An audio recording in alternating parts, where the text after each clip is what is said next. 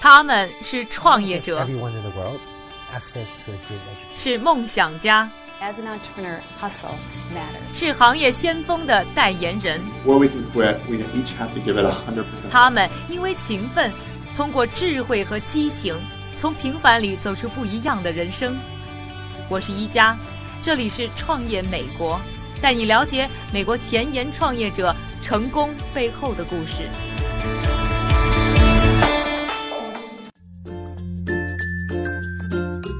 欢迎收听《创业美国》，我是一加。上一期的节目啊，我们开始和大家聊啊，如何能在众筹平台上取得成功，特别的介绍了准备过程当中的一些重要的环节。在介绍的过程当中呢，我们提到了两个在美国众筹平台上比较成功的项目，一个呢是和信用卡大小一样的 Light Phone 轻型手机，另外呢就是阻力运动裤 Physical。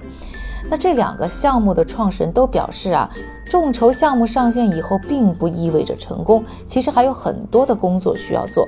首先就来听一下 Lightphone 的联合创始人 Joe h a l l i e r 给我们介绍他们众筹开始以后的几个大动作。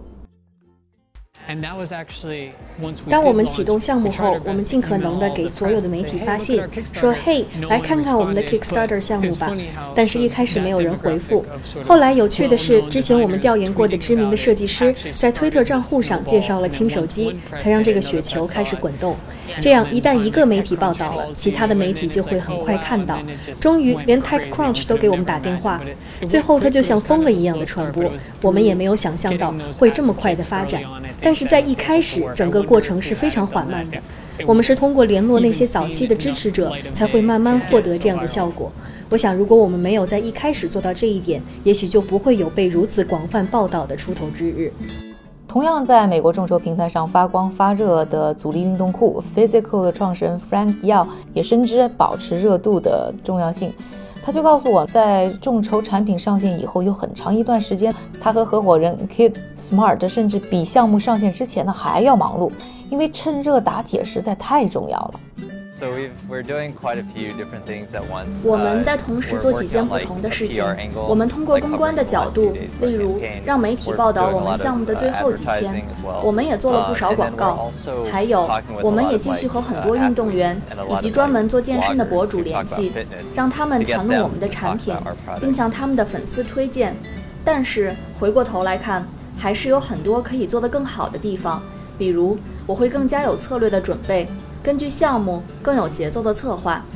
那来自于美国众筹平台 Indiegogo 的科技和设计部负责人 Ben Bateman 也告诉我，多管齐下，保持关注度，才有可能真正把产品的成功在最后转化成资金以及商机。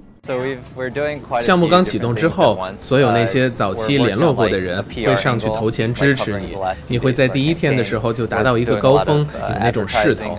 而其他的用户看到之后就会说：“哇，好厉害呀！”继而会投钱支持你，这是非常令人兴奋的。所以，第一个支持的高峰基本上就是我们过去六个月，甚至是在产品做好之前就推介过的那一批人。而这个高峰过去之后，就是那些自然吸引来的人们。和大家说了那么多呢，关于众筹成功项目的经验，那到底在众筹平台上失败的案例又有一些什么样的共性呢？哪些是我们可以避免的错误呢？还是来听一听的 Indiegogo 的 Ben Bateman 他的观察。失败不只有一种形态，我觉得有很多常见的错误都有可能导致失败。比方说设立太高的目标、准备的不够充分等等。你肯定是希望好的产品就能带来很多的资金，但其实这是很困难的。这其中还有很多品牌推广和营销的努力。所以我觉得这是很多公司都需要掌握的新技能，那就是技术创始人也需要具备营销的知识，而其实往往他们没有人去学，最终就导致项目失败了。全球最大的众筹平台 Kickstarter 的科技和设计部创始人 John DeMados 也非常赞同他的观点，甚至认为在众筹平台上的失败其实也能给产品带来很大的收获价值。有时候我甚至不觉得这是失败，而是一个学习的过程。可以说，如果你的项目失败了，你是在没有花额外钱的情况下上了一堂课，因为这时候你不需要发送你的产品，你的支持者仍然会给你资金，你可以利用这个时间去学习、做改进，然后重启出发。在以前，我们有一个失败的项目，经过第一次失败后，第二次再回来，就成为众筹平台上第二大的项目。那么，中国的众筹平台上的失败率又如何呢？又是什么样的项目容易遭遇滑铁卢？这背后又有一些什么经验我们可以借鉴呢？我们来听一下中国追梦网的首席执行官杜梦杰的分析。呃，我我我觉得。就是那百分之四十的失败的项目原因，其实也蛮多。杜先生呢，在采访当中总结说啊，作为众筹平台，他们其实可以听到很多的用户的想法，并且能够给项目方提供很多的建议和经验。但是有一些项目发起人呢，很少和众筹平台沟通，就错过了对于项目进行改进的机会。另外呢，还有一些项目发起人没有及时的跟进用户，去倾听了市场的反馈，并对此做出调整，也是造成一些项目失败的原因。另一个非常常见的失败原因呢，就是把目标定得太高了，这个不接地气，呃，很难去实现啊。除了项目发起方自己的努力之外，其实呢，众筹平台也是项目能够成功的幕后英雄。Physical 运动裤的联合创始人 Keith Smart 就告诉我，项目开发者们从众筹平台上收获的价值远远超出了他们此前的预计。我们从 yini gogo 获得的帮助有很多，他们有项目经理亲自来审核我们的项目页面。呃，例如看到我们的用语，他们让我们和公关小组取得联络，让更多的用户可以看到项目。他们还通过在 Indiegogo 的简报中推荐，来帮助我们获得反馈。我们每一到两周都会和他们电话沟通近况，然后任何时候我们有问题就直接电邮他们，他们也回复得很快。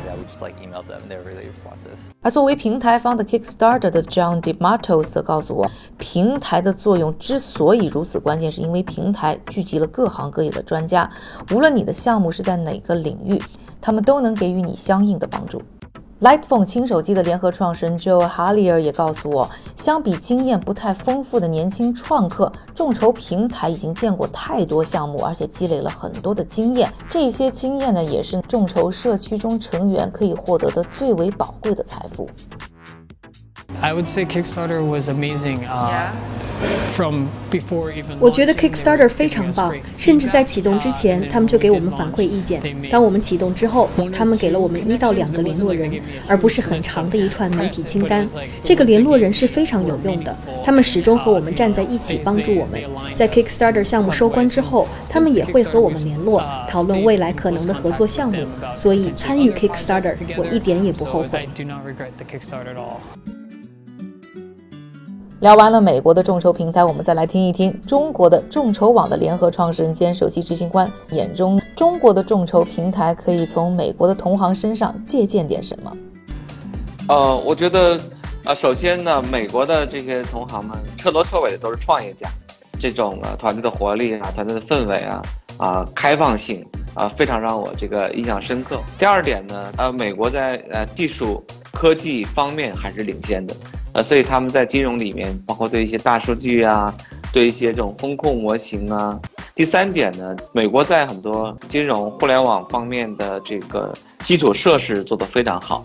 那无论是法律环境，那还是它的一些基础的，比如征信、数据方面。而中国可能基础设施和商业模式创新这两个在同步进行。我想这一点也是一个明显的差异啊。然后中国呢也有一些优势。啊，那主要还是体现在这个人口红利啊，还有在一些这种啊巨大的市场方面。在失败的案例当中，你觉得他们最容易犯的错误一般是什么？最容易犯的错误，我想就是说啊，产品本身没有创，完全没有创新，对吧？大约就是一个点子，或者说这样的东西，其实呃大家呃呃并不买单。那么另外一个呢，就是说过于相信说这个。我的项目足够好，反正往上一扔，往众筹平台一发布，我就不管了，等着这些项目就这个投资人就找上门来。我想这样一种啊，这样一种思考啊，这样一种思想，不仅在这个众筹平台上无法得到这个筹资，就算你在这个啊旧金山或者在美国开一家这个呃商店，我相信一个服务员也没有，然后一个老板也不在的一个一个啊商业模式，也不可能有人会光顾的。所以我想这个是第二点。那么第三点呢，就是我们发现很多这个失败的这个啊项目啊创业者，那也跟他的是否就坚持有关，啊是否坚持有关。我们发现呃呃我们发现成功的项目的特质是很多人是连续的这个失败者，然后这个最终成功了。对，然后呢，那同样的道理，我们发现很多失败者也是努力了一段时间就放弃了，没有继续这个坚持。但是持续不断的坚持啊，这个也是未来成功的啊，或者避免失败的一个重要的一个一个一个要素。对。那你觉得这个中国的众筹和美国的众筹行业现在还有一些什么样的区别呢？呃，总体来讲呢，就是呃这一点可能呃大家可能会觉得稍微有点意外哈，但实际上我觉得这个呃这也大约是一个事实啊，就是中国的整个众筹行业的发展其实。呃，还是超过了美国的呃这个同行的，对吧？因为我还是见了呃大约啊美国大约几十家众筹平台的这个我都去过，对，跟他们也交流过。那发现中国其实走得蛮快的。那么呃，快在哪里？主要的原因刚才讲了，因为跟这个市场的需求啊有关。那另外呢，跟监管的环境有关。那么还有一点很重要的就是说，这个跟中国过去的这个。在金融啊这个市场上，这个呃过于这个呃就简单的说，过去的金融中国的金融市场提供的体验太差了，所以有太多未被满足的这个需求了。而美国同行相对来讲所处的这个金融环境很完整、很规范，所以给这个互联网的同行们留的留下的这个空间没有那么大啊。所以我想这几个原因导致了中国整体发展水平是高于美国的。您能介绍一下，你觉得它高高在哪儿呢？那主要刚才讲了，就是主要是在这个第一个市场规模方面确实做得很大，啊，比如说啊，比如 Lending Club，大家知道是一个在美国上市的这种啊债权的众筹平台，但是即便这家上市公司的交易额啊规模，可能在中国的这个啊呃债权众筹平台里面排到可能连前十名都到不了，啊，中国整个今年一年的债权众筹的市场规模可能超过一万亿人民币，那么？那么股权众筹和奖励众筹平台，那么中国也是刚刚发展了这个不到两年的时间，那么今年的这个规模应该过两百亿人民币，可能啊是没有问题的。那么这个规模其实跟美国的这个投行相比的话，也是这个有领先优势的。呃，但是呢，总体来讲啊，我们觉得中国的这个呃众筹好的地方啊有，但是更多是在这个商业模式方面的创造，就是。跟本地的这个呃呃经济能够结合比较紧，在商业模式上创新做的还不错，但是美国的这个呃众筹平台啊同行相比来讲，我觉得也大部分集中在商业模式上的这个创新方面。那么如果在商业模式创新方面，中国人做的还蛮不错的，但是美国同行有另外一部分做的非常好的，就是呃技术创新。大家知道这个中国呃众筹是被列在互联网金融这个领域。但是美国同行会叫 FinTech，对吧？就是它一种呃技术金融或者科技金融。我想啊，从这个两个词汇的差异上来看，就能发现其实这个是各有千秋的。呃，可能美国同行们更多是着眼于未来，啊，着眼于未来这个技术啊或者科技对于金融行业的一个更深刻的改造。而中国呢，目前还在就是说在商业模式上的一种啊一种创新。我们看到了很繁荣的经济。呃，很繁荣的这种筹资活动，但实际上这种活动在我看来，本质上还是缺少对未来的一些规划和这个啊理解。想要了解更多资讯，欢迎在微博、微信上搜索“创业美国”，关注我们。我是一加，下期《创业美国》，我们再见。